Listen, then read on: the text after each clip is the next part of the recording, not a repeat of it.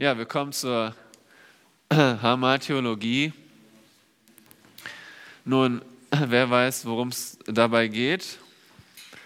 Hamartheologie ist jetzt nicht so, Herr Robert. Genau. Also hier verbirgt sich dahinter die Lehre über die Sünde. Wir machen heute den ersten Teil.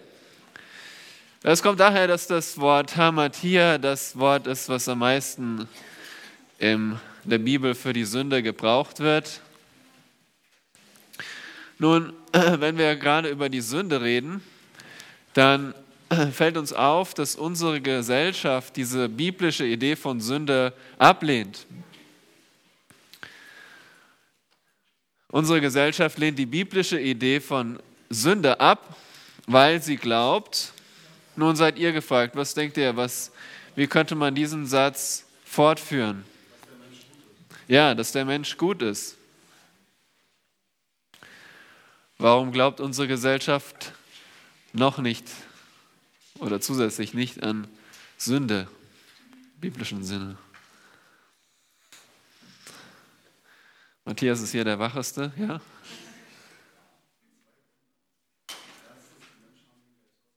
Okay. Ja, der Mensch ist ein Feind Gottes von Natur aus und er hat den Geist Gottes nicht. Das ist richtig. Ich habe hier vier, vier Gründe. Einmal der Mensch, die Gesellschaft glaubt, der Mensch sei von Natur aus gut. Seit der Aufklärung betrachtet die Welt den Menschen als von Natur aus gut. Und Bildung und Wissenschaft bringen den Menschen voran, glaubt man.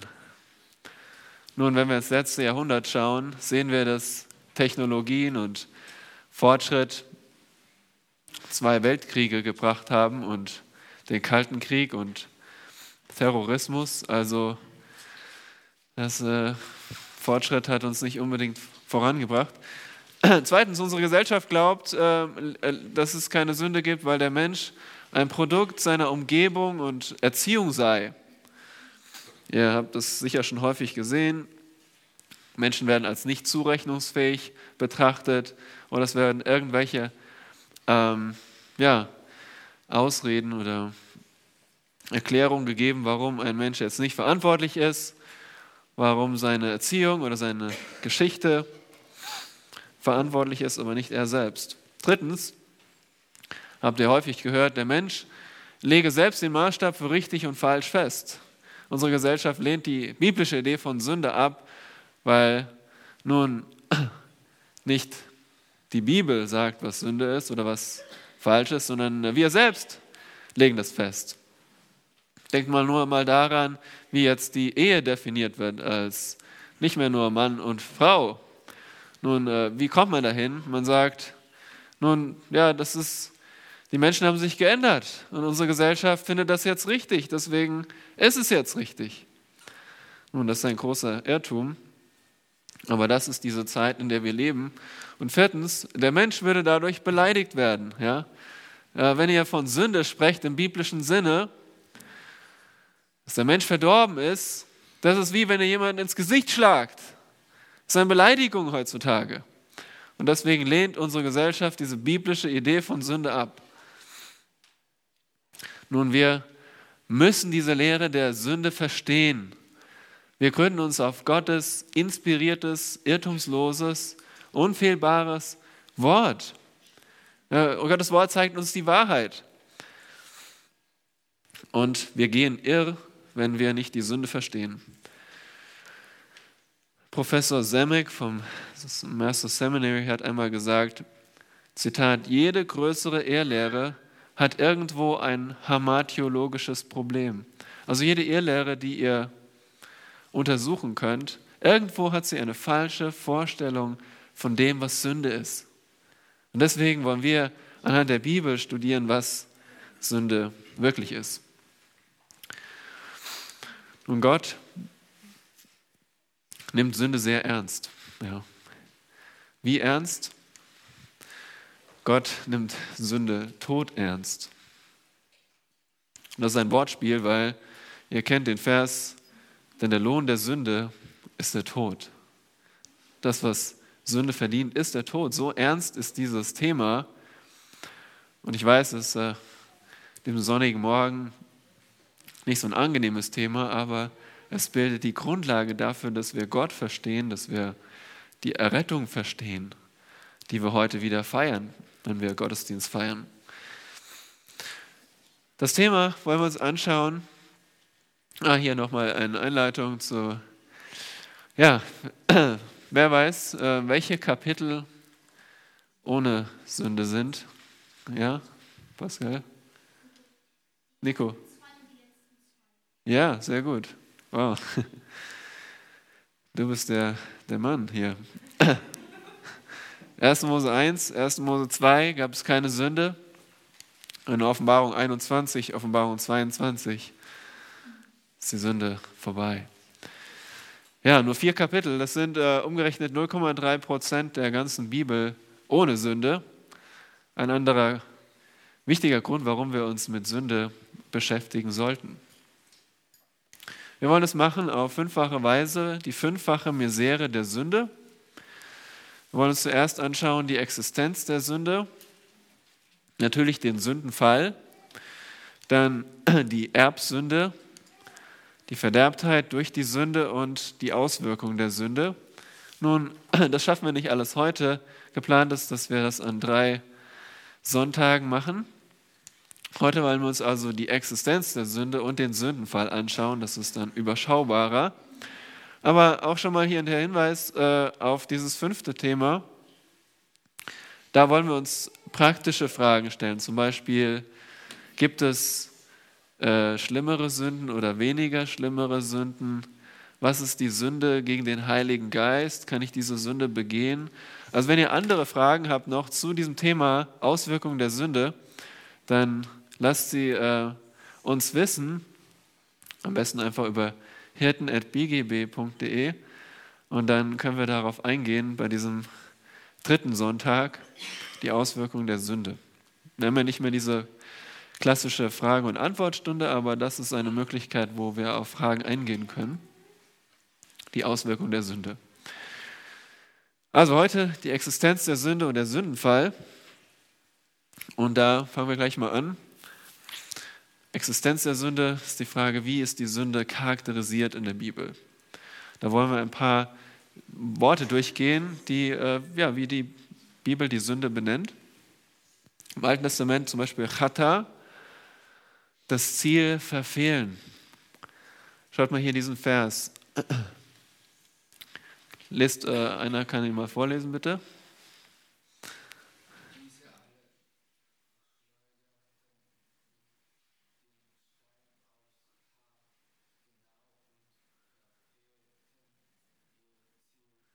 Genau, da geht es um Benjaminiter, die die Steinschleuder bedienen konnten. Aber das ist so das Wort, was dann im übertragenen Sinne für Sünde verwendet wird. Das Ziel verfehlen, okay? Sünde heißt, das Ziel zu verfehlen. Wobei, wenn wir das Ziel verfehlen, das Gott für uns vorsieht, dann schießen wir nicht nur knapp vorbei, sondern wir schießen in die falsche Richtung. Also sollen uns nicht so vorstellen, dass der Mensch von Natur aus in Gottes Richtung, also zum Gottes Ziel zielt. Nein, er stellt sich in die andere Richtung und zielt in die andere Richtung. Er schießt in die andere Richtung und erreicht Gottes Ziel nicht. Zum Beispiel auch hier in Sprüche 19. Ohne Erkenntnis ist selbst Eifer nicht gut und wer mit den Füßen hastig ist, tritt fehl. Wieder dieses Wort, Ziel verfehlen. Ein weiteres Wort im Alten Testament, Pasher, rebellieren. Das finden wir zum Beispiel in Jesaja 1, Vers 2. Wer liest uns mal diesen Vers laut vor, bitte?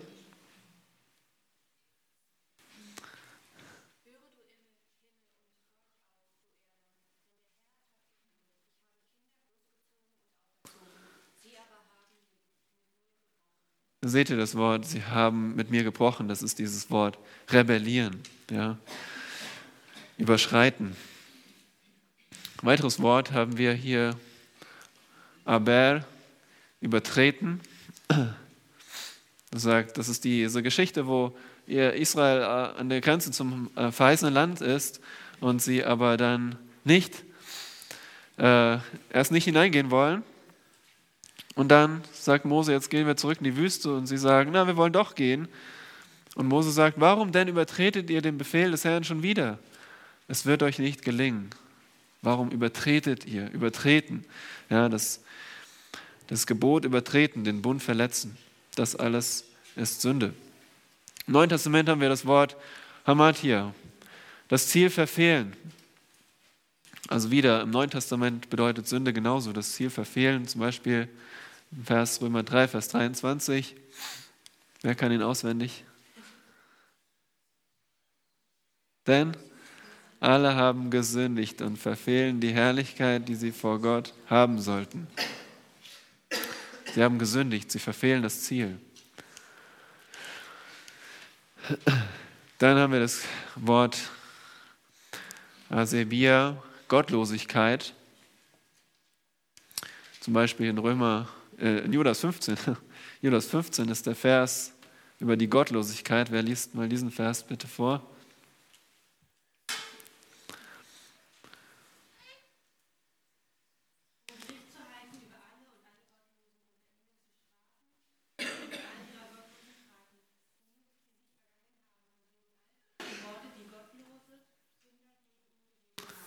Genau, hier geht es um, im Kontext des Ihn ist Gott. Gott wird alle Gottlosen richten. Das ist dieses Wort gottlos, das finden wir hier dreimal sogar.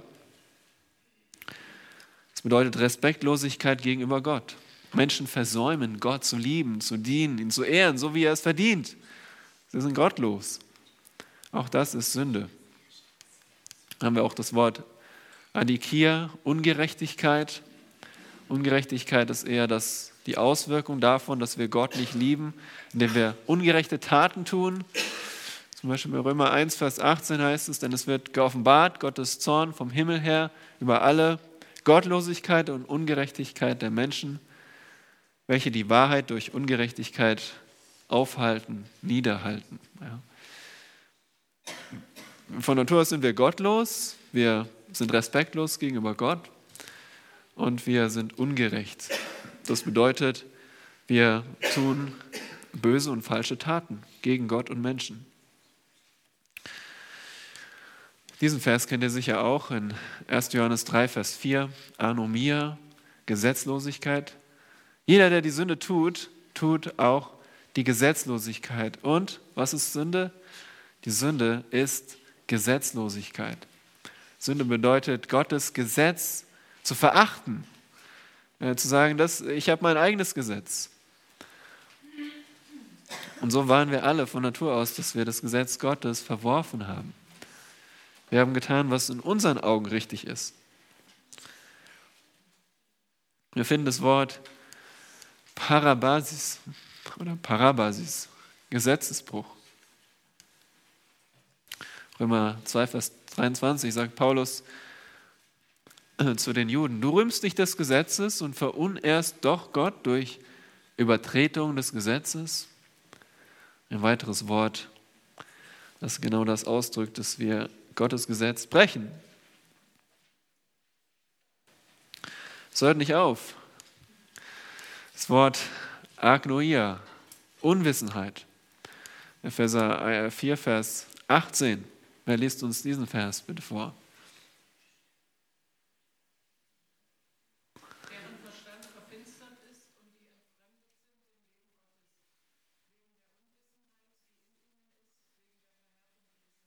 Ja, ein weiterer Vers, der uns die Verdorbenheit des Menschen zeigt, Vers 4, Vers 18. Von Natur aus sind wir unwissend, okay? Das bedeutet, wir wir sind von Natur aus uns eigentlich gar nicht bewusst, was wir tun. Wir denken, naja, jeder hat so seine Religion, die glauben halt an Jesus und ich glaube halt nicht, das ist nichts für mich. Und sie sind unwissend darüber, dass, dass das die Wahrheit ist, dass sie damit äh, ihr Leben in die äh, wegwerfen, in die falsche Richtung leben, dass sie Gott verunehren. So sind wir von Natur aus unbewusst wir begreifen gar nicht, was wir tun, wenn wir sündigen.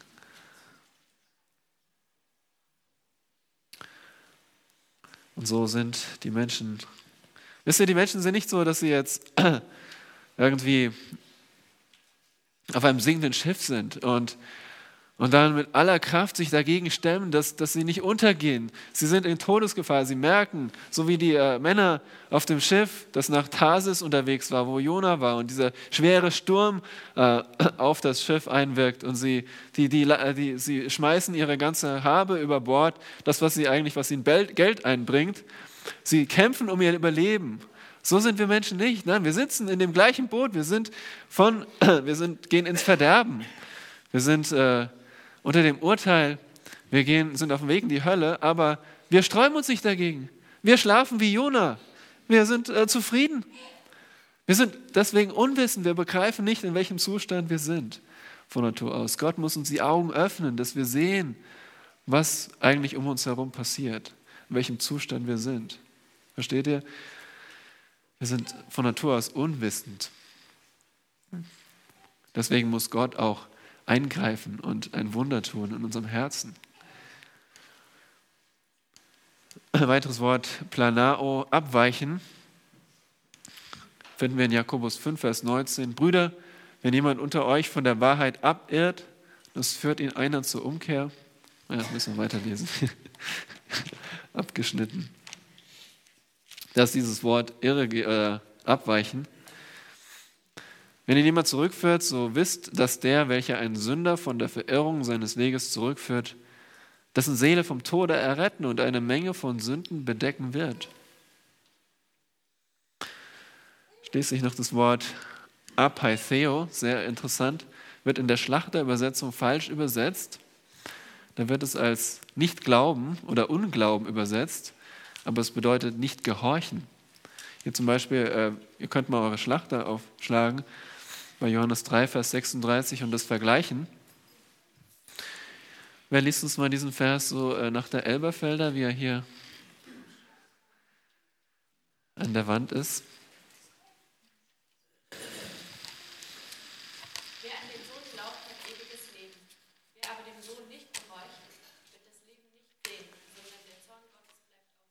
Ja.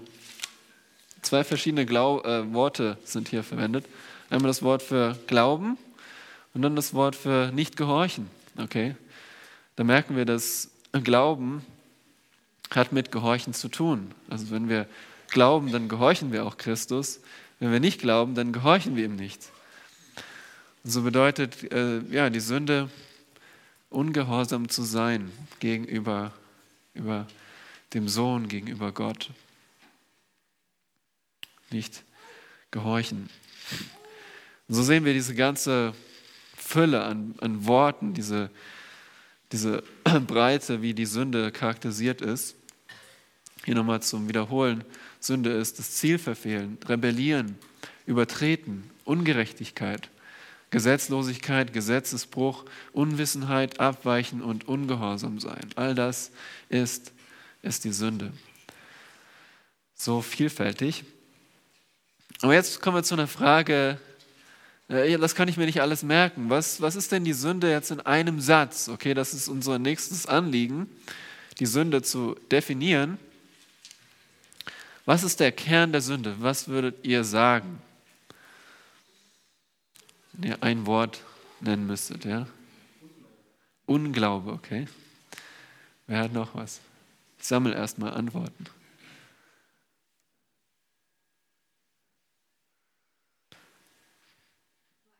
Ja. Was ist der Kern der Sünde? Rebellion? Ich? Okay, gut. Ja, es gibt verschiedene Antwortmöglichkeiten. Manche sagen vielleicht Stolz oder Entzweiung oder Götzendienst, auch eine Möglichkeit. Oder vielleicht auch, was haltet ihr von Selbstsucht? Problem dabei ist, dass in der Bibel das ähm, Selbstinteresse nicht immer schlecht ist. Der Jesus sagt zum Beispiel in Matthäus 6, sammelt euch Schätze im Himmel, ja? Denkt an euch selbst. Sammelt euch Schätze im Himmel, natürlich zu Gottes Ehre, aber Selbstinteresse ist nicht immer falsch. Und Selbstaufgabe ist nicht immer richtig. Wenn ihr zum Beispiel daran denkt, was Menschen aufgeben, um falschen Religionen zu dienen, sich äh, selbst schlagen oder in Armut leben für eine falsche Religion, ist das richtig? Natürlich nicht. Aber all das hat mit der Sünde zu tun. Ich möchte euch etwas vorschlagen, und zwar aus Sicht Gottes ist der Kern der Bruch des Geschöpfs mit dem Schöpfer. Denn alle Geschöpfe sind dazu da, dass sie nach dem Willen des Schöpfers leben. Und was machen wir als Menschen? Das haben die ersten Menschen gemacht. Sie haben gesagt, ich will, wie Robert es gesagt hat, ich, ich will nach meinem eigenen Willen leben, nach meinem eigenen Gesetz leben. Ich will autonom handeln, also eigenes Gesetz. In anderen Worten, die Forderung nach Autonomie. Das ist jetzt ein Fremdwort. Was das bedeutet ist, nicht dein Wille geschehe, Gott, sondern mein Wille geschehe. Das ist der Kern der Sünde. Alles andere folgt daraus. Die Selbstsucht oder der Stolz oder der Unglaube. Ja. Nicht dein Wille geschehe, sondern mein Wille geschehe. Das ist der Kern der Sünde. Das sehen wir ganz am Anfang und heute in unserem Leben, in unserer Gesellschaft. Ich weiß, ihr Kinder, ihr kennt eine Definition der Sünde, oder? Wie? Was früher hat Sam das im Kindertreff oder so Ja? Okay, alles, was man tut, denkt, hört, redet, was Gott nicht gefällt. Diese Definition möchte ich auch, dass ihr die lernt. Und ich möchte sie noch etwas erweitern. Alles, was wir denken, sagen oder tun, was Gott nicht gefällt, weil wir uns an Gottes Platz setzen, okay? Das ist diese Autonomie. Ich setze mich an Gottes Platz, an seine Stelle. Mein Wille geschehe. Und deswegen tue ich nicht, was Gott will, sage ich nicht, was Gott will und denke ich nicht, was Gott will. Es beginnt damit, dass man sich an Gottes Platz setzt.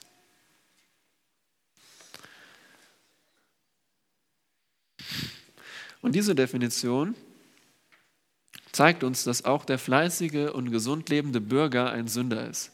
Nicht nur der, der andere Menschen ermordet oder stiehlt, ist ein Sünder, sondern auch der, der ganz brav lebt, aber der sagt, mein Wille geschehe, nicht Gottes Wille. Dieser ist ein Sünder, weil er sich an Gottes Platz gesetzt hat. Also was ist Sünde? Alles, was wir denken, sagen oder tun, was Gott nicht gefällt, weil wir uns an Gottes Platz setzen. Auf den Thron, der Gott gehört. Und daraus folgt Stolz, Selbstsucht, Götzendienst, Friedlosigkeit, ich bin stolz, weil ich mich an Gottes Platz gesetzt habe. Ich bin selbstsüchtig, weil ich mich an Gottes Platz gesetzt habe. Ich, bin, ich diene anderen Götzen, weil ich mich an Gottes Platz gesetzt habe und meine eigenen Götter wähle. Gestern haben wir das gehört, live oder über Livestream bei Pascal, wie unsere Smartphones unseren Götzendienst fördern können. Friedlosigkeit, weil ich mich an Gottes Platz gesetzt habe, weil mein Wille geschehen soll. Ja? Warum tust du nicht, was ich sage? Was fällt dir ein? Schon gibt es Streit, weil ich mich an Gottes Platz gesetzt habe. Das ist Sünde. Und wenn wir uns überlegen, ist Sünde ziemlich unverständlich. Äh, könnt ihr sehen, was das sein soll? Ein Kind mit Holzschwert, ja. Das hat irgendwie so ein, so ein Gestell, so ein Holzgestell, wo es drin läuft und so ein Holzschwert, ja. Das sind wir als Menschen. Und dieses Kind versucht jetzt eine Festung einzunehmen, ja. Ich will aber diese Festung einnehmen. Und hämmert mit dem Holzschwert, stellt euch vor, es hämmert jetzt gegen diese Festung. Ich will meinen Willen, ich will meinen Willen. Die Festung ist Gott. Ja? So sind wir Sünder. Wir denken, wir könnten Gott, wir können uns an Gottes Stelle setzen. Das geht vielleicht ein paar Jahre gut, aber dann kommt das Gericht. Gott lässt sich nicht spotten. So ist die Sünde einfach, wenn wir uns überlegen, ja, ich, Mensch, ich, ich könnte über die Straße laufen und tot sein, wenn mich ein Auto überfährt. Ich, ich sage, ich will deinen Willen nicht, Gott, Schöpfer, Allmächtiger, Allwissender, ewiger Gott, der über alles herrscht, der alles durch sein Wort geschaffen hat, der am Ende alle Menschen richten wird nach, äh, nach ihren Taten. Ich sage, mein Wille geschehe. Das, da merken wir schon, dass unser Problem ist nicht, dass wir irgendwie eine Information brauchen, sondern ein neues Herz, weil wir einfach von Natur aus irrational sind.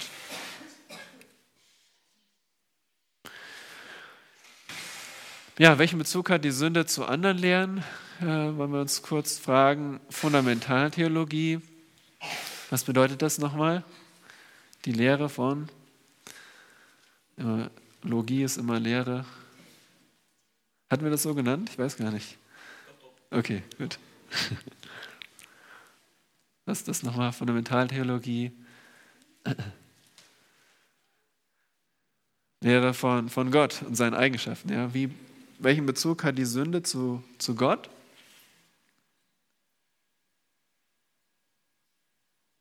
Ja? Genau. Sünde ist äh, richtet sich zuerst gegen Gott. Dann haben wir die Anthropologie. Was heißt das nochmal? Ja, Jonathan? Ja, und wie, wie, äh, welchen Bezug hat die Sünde zum Menschen?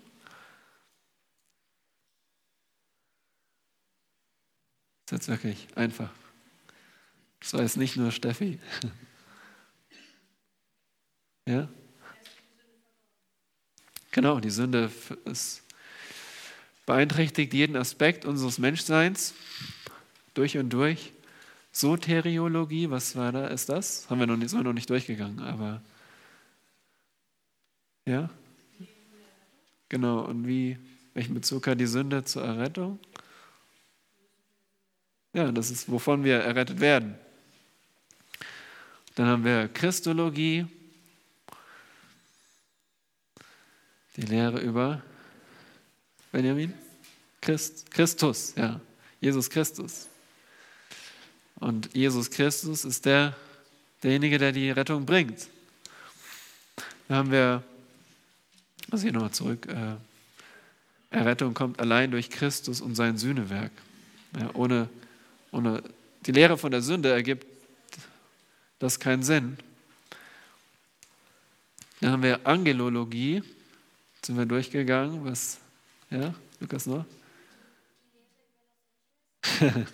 Nicht ganz. Über die Engel. ja, und dann haben wir gesehen, dass auch einige Engel und Satan in Sünde gefallen sind. Also auch die Engel hat die Sünde erreicht. Ekklesiologie ist die Lehre über die Gemeinde und wie welchen Bezug hat die Sünde zur Gemeinde? Wir sind auf jeden Fall sündlos, oder? Wir sind fleißig dabei. Ja. Ja, was wolltest du sagen?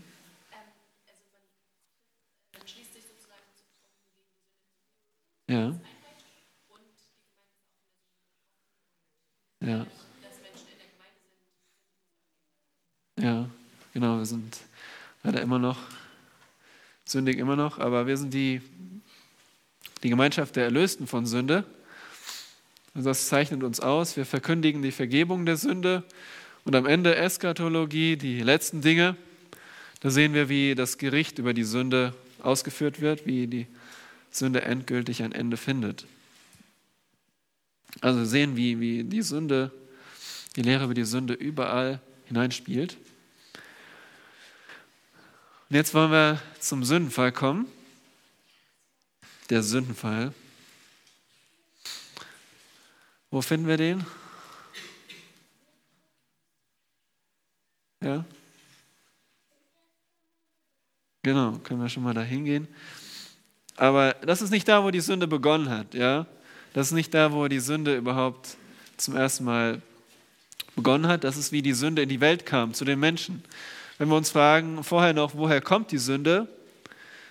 Ja, Lukas nur? Ja, Satan ist gefallen. Aber sie kommt nicht aus Gott, wollen wir hier an dieser Stelle klarstellen. Die Sünde kommt nicht aus Gott, denn Gott ist heilig und sündlos. 5. Mose 32, Vers 4. Das ist ein Vers, den wir, der so komprimiert zeigt, wer unser Gott ist.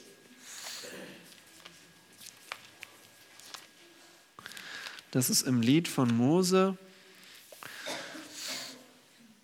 am Ende des Buches, da sagt er über Gott, der Fels, vollkommen ist sein Tun, denn alle seine Wege sind recht.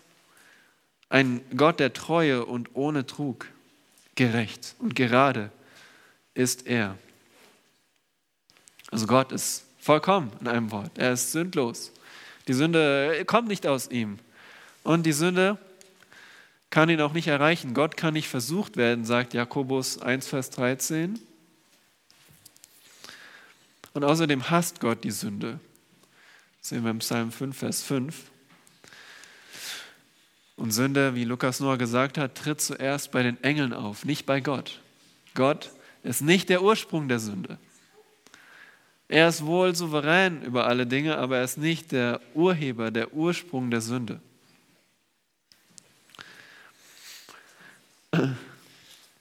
1. Mose 3 zeigt uns, wie die Sünde in die Welt kommt.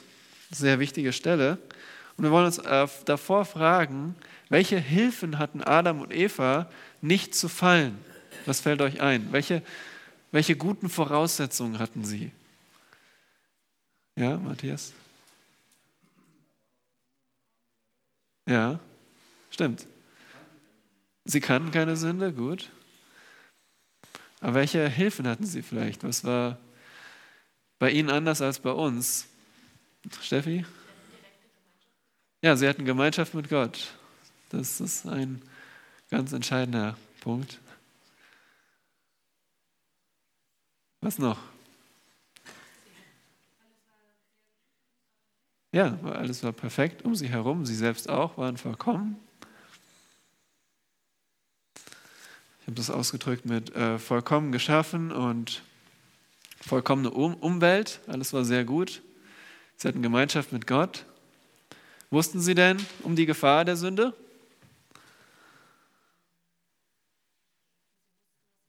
Ja, genau. Genau. Sie hatten also eine klare Warnung mit guter Absicht. Gott wollte sie nicht äh, einschränken, sondern er wollte sie warnen, was passiert, wenn sie ihm ungehorsam sind.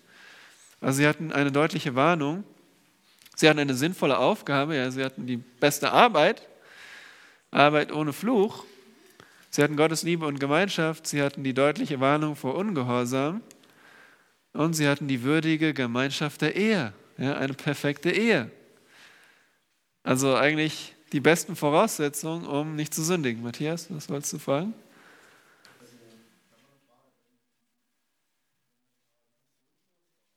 Ja. Hm. Ja. Ja, das ist ja gerade, was die Schlange auch dann, was wir noch sehen werden. Aber kurz gesagt, sie waren sich das nicht bewusst. Ja?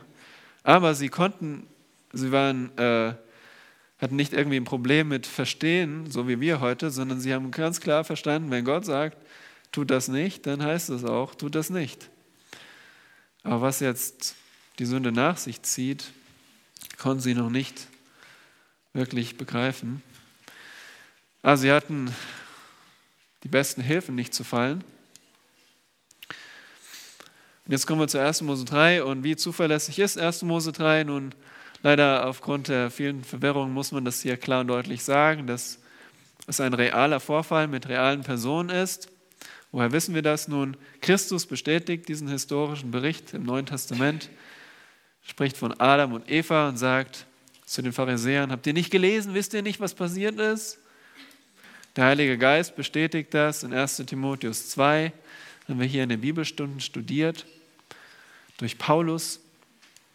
Und die Wahrheit deiner Erlösung hängt davon ab, ob das hier Geschichte ist oder nicht.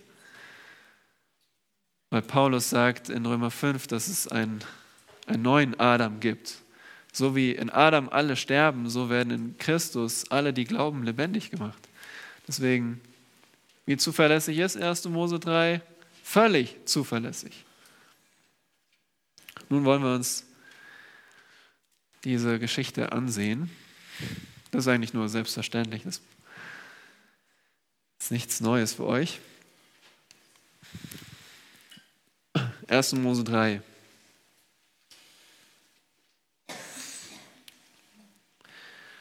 Lesen wir mal 1 bis 3. Die Schlange war listiger als alle Tiere des Feldes, die Gott der Herr gemacht hatte, und sie sprach zu der Frau, hat Gott wirklich gesagt, von allen Bäumen des Gartens dürft ihr nicht essen? Da sagte die Frau zur Schlange, von den Früchten der Bäume des Gartens essen wir, aber von den Früchten des Baumes, der in der Mitte des Gartens steht, hat Gott gesagt, ihr sollt nicht davon essen und ihr sollt nicht berühren, damit ihr nicht sterbt. Okay? Das ist also die erste, erstmal, dass die Schlange redet. Wer ist die Schlange? Nun ist ein echtes Tier. In Offenbarung 12 haben wir schon gesehen, dass hinter der Schlange der Teufel steht, dass er schon gefallen ist, dass er schon sündig ist und dass er jetzt durch die Schlange zu Eva spricht. Die Schlange war listiger als alle Tiere des Feldes. Was bedeutet das? Nun, Schlange, unser deutsches Wort, woher kommt das? Woran denkt ihr bei Schlange? Irgendwie an, ja? Ja, ja, du machst schon so, gell? Schlängeln, kennt ihr das Wort Schlängeln im Deutschen? Sich hindurchschlängeln? Also diese, wir verbinden also mit Schlange eine bestimmte Fortbewegungsweise. Nun damals war die Schlange noch nicht hat, sie noch nicht auf dem Boden gekrochen. Warum? Später ist das der, das Gericht über die Schlange. Das hebräische Wort ist natürlich nicht Schlange, ist ein anderes Wort. Und das hat keinen Bezug zur Fortbewegungsweise, okay? Also denk nicht an so eine Schlange, das wird auch häufig so dargestellt auf den Bildern. Äh, wir wissen nicht genau, wie die Schlange aussah. Auf jeden Fall ist sie wohl nicht gekrochen, hat sich nicht geschlängelt. Sie war listiger dieses Wort ist positiv, meint es weise und hellsichtig, negativ hinterlistig. Also es war ein sehr intelligentes Tier. Genau dieses Tier benutzt der Satan. Ja, nicht, weil das Tier so hässlich aussieht oder, oder so furchterregend ist. Es war das, das tollste Tier damals. Er hat sich das tollste Tier ausgesucht, das listigste Tier, um, um zu versuchen. Was macht er? Sollte Gott wirklich gesagt haben. Was macht der Satan hier mit Gottes Wort? Ja, Lukas nur. Übertreibt es? Ja. Inwiefern ist es eine Übertreibung? Ja, nochmal. Ja, also er gibt es nicht richtig wieder, oder? Gott hat gesagt, von einem Baum nicht, nicht von keinem. Und er erweckt Zweifel an Gottes Wort. Sollte Gott wirklich gesagt haben, er stellt Gottes Wort in Frage. Und damit stellt er Gottes Klarheit und Weisheit in Frage. Wie klar spricht Gott? Absolut klar. Es gibt gar keine kein Zweifel, wenn Gott etwas sagt. Schaut mal in 2 Vers 17, 16 und 17. Ja, wisst ihr, wenn man etwas klar sagen will, sagt man, was es ist und was es nicht ist. Was sollen sie tun? Von jedem Baum des Gartens darfst du essen. Okay. Was sie nicht tun dürfen, aber vom Baum der Erkenntnis des Guten und Bösen, davon darfst du nicht essen. Gibt es da irgendeine Unsicherheit, irgendeine Unklarheit? Von jedem Baum, von dem einen nicht. Klar. Satan stellt die Klarheit von Gottes Wort in Frage. Das macht er übrigens immer noch. Und er animiert äh, Eva dazu, ihrem eigenen Urteil zu trauen, zu überlegen, okay, äh, ist das wirklich so klar, was Gott gesagt hat? Oder? Und da fängt es schon an. Und sie sagt, ja, von, von jedem Baum, ähm, von den Früchten der Bäume des Gartens essen wir, aber von den Früchten des Baumes, der in der Mitte des Gartens steht, ihr sollt nicht davon essen. Was sagt die Schlange dann? Vers 4. Da sagte die Schlange zur Frau, keineswegs werdet ihr sterben. Okay, was ist das? Was macht die Schlange hier? Nora. Ja, ganz einfach. Sie lügt. Das ist eine Lüge, das ist die Unwahrheit. Gott sagt A und die Schlange sagt B. Gott sagt, ihr werdet sterben, die Schlange sagt, ihr werdet nicht sterben. Das ist genau konträr dazu. Sie lügt und wenn ihr euch überlegt, Lüge ist schon im Kern Mord. Warum ist diese Lüge Mord? Ja, Matthias?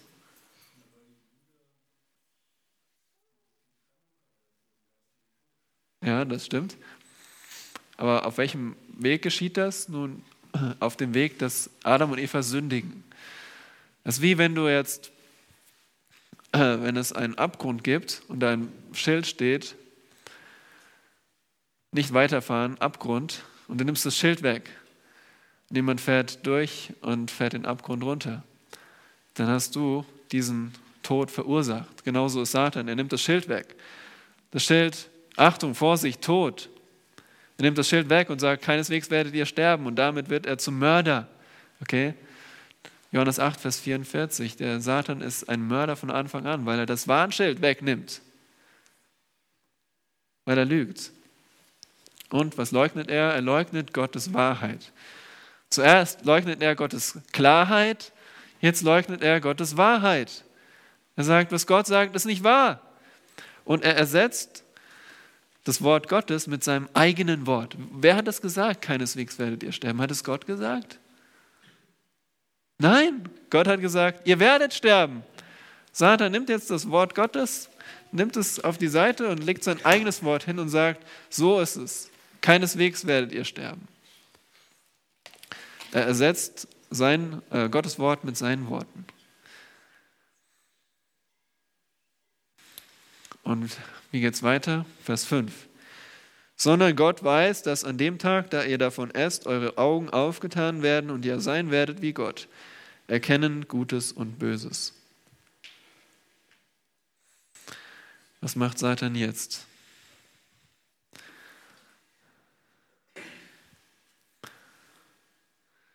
Was wecken diese Worte? Nora? Ja, also stellt er es als etwas Tolles dar oder eher Gefährliches? Ja, als etwas äh, Begehrenswertes. Wir haben letztes Mal schon gesagt, bei der Sünde, äh, bei der Sünde des Satan, dass er, bei der Un äh, Versuchung, dass er Unzufriedenheit weckt. Ja? Er sieht Unzufriedenheit. Ja, Eva, du, du hast noch nicht alles. Du bist noch nicht wie Gott. Äh, du erkennst noch nicht Gutes und Böses. So sieht er Unzufriedenheit und er lästert Gottes Güte. Zuerst leugnet einen Moment, zuerst leugnet er Gottes Wahrheit, äh Klarheit, dann leugnet er Gottes Wahrheit, jetzt leugnet er Gottes Güte. Gott ist gut, er hat ihnen alles gegeben, was sie brauchen. Aber Satan sagt, nein, ihr habt noch nicht alles, was ihr braucht. Nathaniel? Wie bitte? Autonomie, ja. Dass sie selbst, äh, was bedeutet das nochmal? Autonomie, eigenes Gesetz, ja, dass sie selbst, ja, genau, er, er fordert Eva auf, traue deinen Sinn und deinem Urteil. Vertrau dir selbst. Gott sagt, du hast alles, was du brauchst, aber Satan sagt, du hast noch nicht alles jetzt. Mach dir ein eigenes Urteil, Eva. Vertrau deinen Sinn. Schau dir die Frucht an. Ist sie nicht schön? Vertrau deinen Sinn. Wisst ihr, Selbstvertrauen, volles Selbstvertrauen ist Teufelsanbetung. Weil wir genauso handeln wie Satan, weil wir unseren eigenen Sinn vertrauen. Das sehen wir in der Welt. Oder wenn ihr mit jemandem spricht über das Evangelium, oder er sagt nicht, ich glaube nicht an Gott, ich kann mir das nicht vorstellen. Okay, woher weißt du das? Frag mal die Leute. Ich habe mal einen Atheisten hier im S-Bahnhof Hohenschönhausen getroffen, der hat gesagt, ja, ich sage, nein, ich bin Atheist. Ich habe ihn gefragt, ja, was hat dich überzeugt? Wie bist du darauf gekommen? Er wird dir nicht sagen, du, ich habe 20 Jahre lang studiert. Ich habe jeden, ich habe die Bibel verglichen, ich habe den Koran verglichen, ich habe ich hab die ganze Welt bereist, ich habe überall Gott gesucht, ich bin in den Weltraum geflogen und jetzt bin ich zur Erkenntnis gekommen, es gibt keinen Gott. Nein, er wird sagen, ich glaube einfach nicht an Gott. Ich, ich kann mir das nicht vorstellen oder das ist so meine, meine Meinung. Was ist das? Selbstvertrauen. Ich vertraue auf meine eigene Meinung. Und das ist der Kern der Sünde. Diese Autonomie. Ich vertraue auf mich selbst. Und so, ja, die Frau sah, dass der Baum gut zur Speise und dass er eine Lust für die Augen und dass der Baum begehrenswert war, Einsicht zu geben. Und sie nahm von seiner Frucht und aß und sie gab auch ihrem Mann bei ihr und er aß. Traurig. Sie sah, sie begehrte und sie nahm dass Adam bei ihr war. Viele sagen, okay, Adam stand die ganze Zeit bei ihr. Das muss nicht so sein. Das Wort drückt generelle Nähe aus, nicht unmittelbare Nähe. Also es ist möglich, dass Adam nicht unbedingt die ganze Zeit neben ihr stand. Das gibt der Text nicht her. Aber auf jeden Fall war er in der Nähe und hat, wurde nicht verführt in dem Sinne. Er hat es einfach ihr gleich getan. Und die Frage ist, wo begann die Sünde?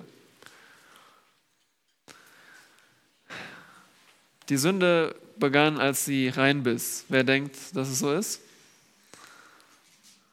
Nicht? Nicht überzeugt. Wo, wo begann die Sünde? Okay, ja.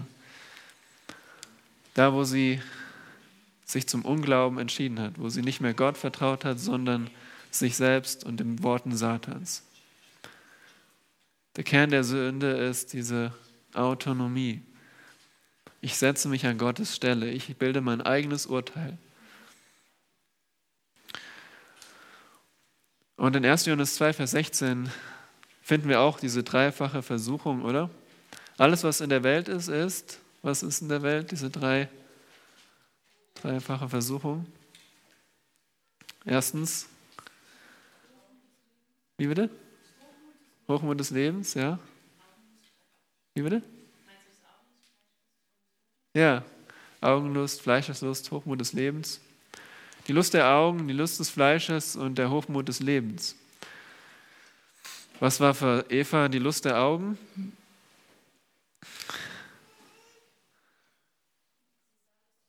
Ja, sie sah, dass die Frucht schön war. Was war die Lust des Fleisches? Ja, es war, was steht hier? Gut zur Speise. Aha, gut zur Speise. Und dann Hochmut des Lebens ist begehrenswert, Einsicht zu geben. Ja. Bringt mich voran, macht mich besser. So finden wir das zum Beispiel auch bei Achan, als er diesen Mantel begehrte, sah, begehrte und nahm. Bei David, er sah Bathseba, er begehrte Bathseba und er nahm sich Bathseba. So funktioniert die Sünde seitdem erfolgreich. Nur, was sind die Konsequenzen? Ihre Augen werden aufgetan, sie erkannten, dass sie nackt waren, sie hörten die Stimme Gottes. Und was machten die Menschen? Wer weiß es von euch Kinder, als Gott, sie Gott hörten, was machen sie? Ja, sie versteckten sich. Und das drückt aus, dass sie geistlich tot waren, dass sie jetzt getrennt waren von Gott. Gott äh, Tod bedeutet Trennung. Die erste Konsequenz war der geistliche Tod. Und was folgt daraus? Der körperliche Tod. 1. Mose 5 lesen wir Vers 5. Und alle Tage Adams, die er lebte, betrugen 930 Jahre, dann starb er. Adam ist gestorben.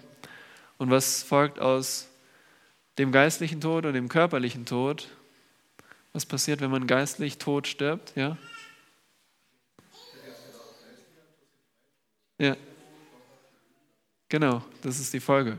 Wenn man geistlich tot ist und dann körperlich stirbt, dann kommt der ewige Tod.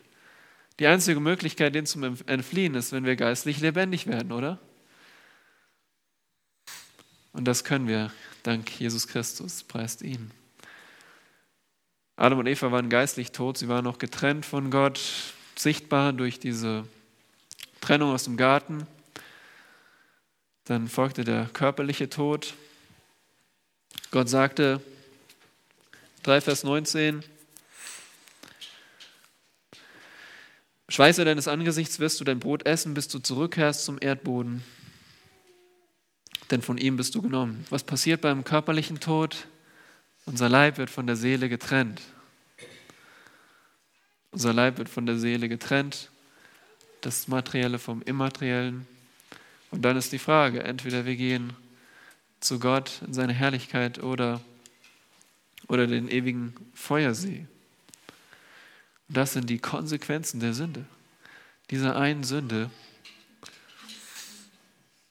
die wir gesehen haben bei Adam und Eva. So ernst ist die Sünde.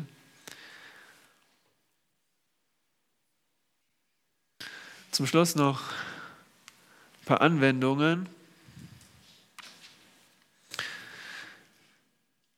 Ja, überlegt euch mal, Eva hat äh, wurde von Satan versucht. Was hat sie aber nicht gemacht in dem Moment? Steffi? Ja, sie, hatte sie die Möglichkeit eigentlich? Ich meine, ist ja nicht so leicht, oder? Ja, äh, Gott war unter ihnen. Sie konnten mit ihm reden. War noch viel einfacher als für uns. Wir, wir beten und wir sehen Gott nicht, aber sie haben Gott, Gottes Herrlichkeit gesehen wo versäumst du in der Versuchung, ins Gebet zu gehen oder stärkende Gemeinschaft zu suchen? Sie hätte auch zu Adam gehen können und erstmal mit ihm das besprechen können. Zu Gott gehen können, mit ihm reden können. Wir können das genauso. Wir haben Geschwister in der Gemeinde, wenn wir jetzt keinen Ehepartner haben. Wir können die Gemeinschaft suchen in der Versuchung, jemanden anrufen. Wir können zuallererst Gott anrufen, ins Gebet gehen. Tun wir das?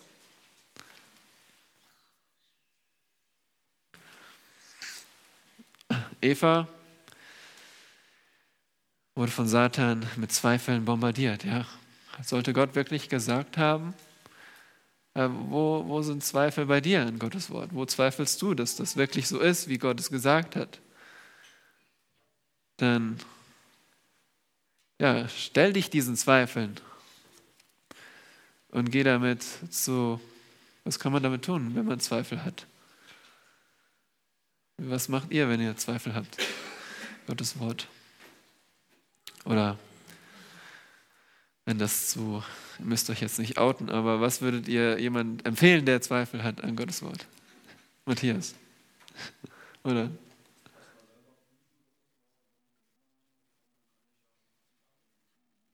Ja, genau. Also nach, nachforschen und ja, ins Gebet gehen, Gott um Hilfe bitten, Erleuchtung. Gerne fragen, die Hirten oder sich Bücher empfehlen lassen, die, es, die das äh, erklären. Wie erreicht der Feind bei dir Trennung vom Wort Gottes? Ja, Satan wollte Eva von Gottes Wort trennen. Sie sollte nicht mehr auf das hören, was Gott sagt, sondern auf was, das, was Satan sagt. Wo erreicht Gott es bei dir, dass du nicht mehr primär auf Gottes Wort hörst, sondern auf das, was Satan sagt? Und Satan spricht auf vielen Kanälen. Er hat sich ein Weltsystem aufgebaut, das auf Lügen basiert und Lügen propagiert. Wo erreicht er das bei dir, dass du nicht mehr auf Gottes Wort hörst? Hörst wie jemand, der wirklich verstehen will, was da steht, der, der das auch in dem Moment voll mit ganzem Herzen wahrnimmt. Und nicht, dass es so in einem Ohr reingeht, im anderen raus. Welchen Lügen glaubst du? Nun, das ist eine schwierige Frage, weil wenn wir Lügen glauben, dann sind wir uns dessen häufig nicht bewusst, aber wir müssen uns nur bewusst machen, dass Satan heute auch noch überall Lügen verstreut.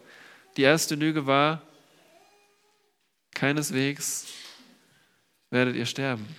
Und heute hat Satan immer noch Lügen in dieser Welt und wir müssen uns fragen, okay, wo äh, glaube ich vielleicht, wo höre ich auf Satans Worte? Wo gehorche ich seinen Worten? Wo höre ich auf den Zeitgeist? Ja, wo höre ich auf die neue Moral oder die auferstandene Unmoral? Ja. Ist doch okay, wenn Mann und Mann zusammenleben. Also auch noch im Sinne von einer Ehe das verstehen. Das ist ein Wort Satans. Und das ist jetzt ziemlich krass, aber so gibt es auch weniger deutliche Worte Satans, denen wir folgen können, denen wir gehorchen können. Und schließlich, wie folgst du Christi Vorbild im Kampf gegen die Sünde? Auch Christus wurde versucht mit der Lust des Fleisches, der Lust der Augen und dem Hochmut des Lebens. Matthäus 4. Was hat der Herr Jesus gemacht? Wie antwortet er? Ja? Ja. Und Robert, du wolltest sagen, wie es beginnt, gell? Es, es steht geschrieben. Gehorchst du dem äh, oder folgst du dem Vorbild Christi auf Versuchungen mit dem Wort Gottes zu reagieren? Das ist der einzige Weg, um Satans Worte zu besiegen. Ja, dann Danke für eure Aufmerksamkeit. Wenn es Fragen gibt, kommt gerne jetzt in der Pause auf mich zu. Und ich schließe noch mit Gebet.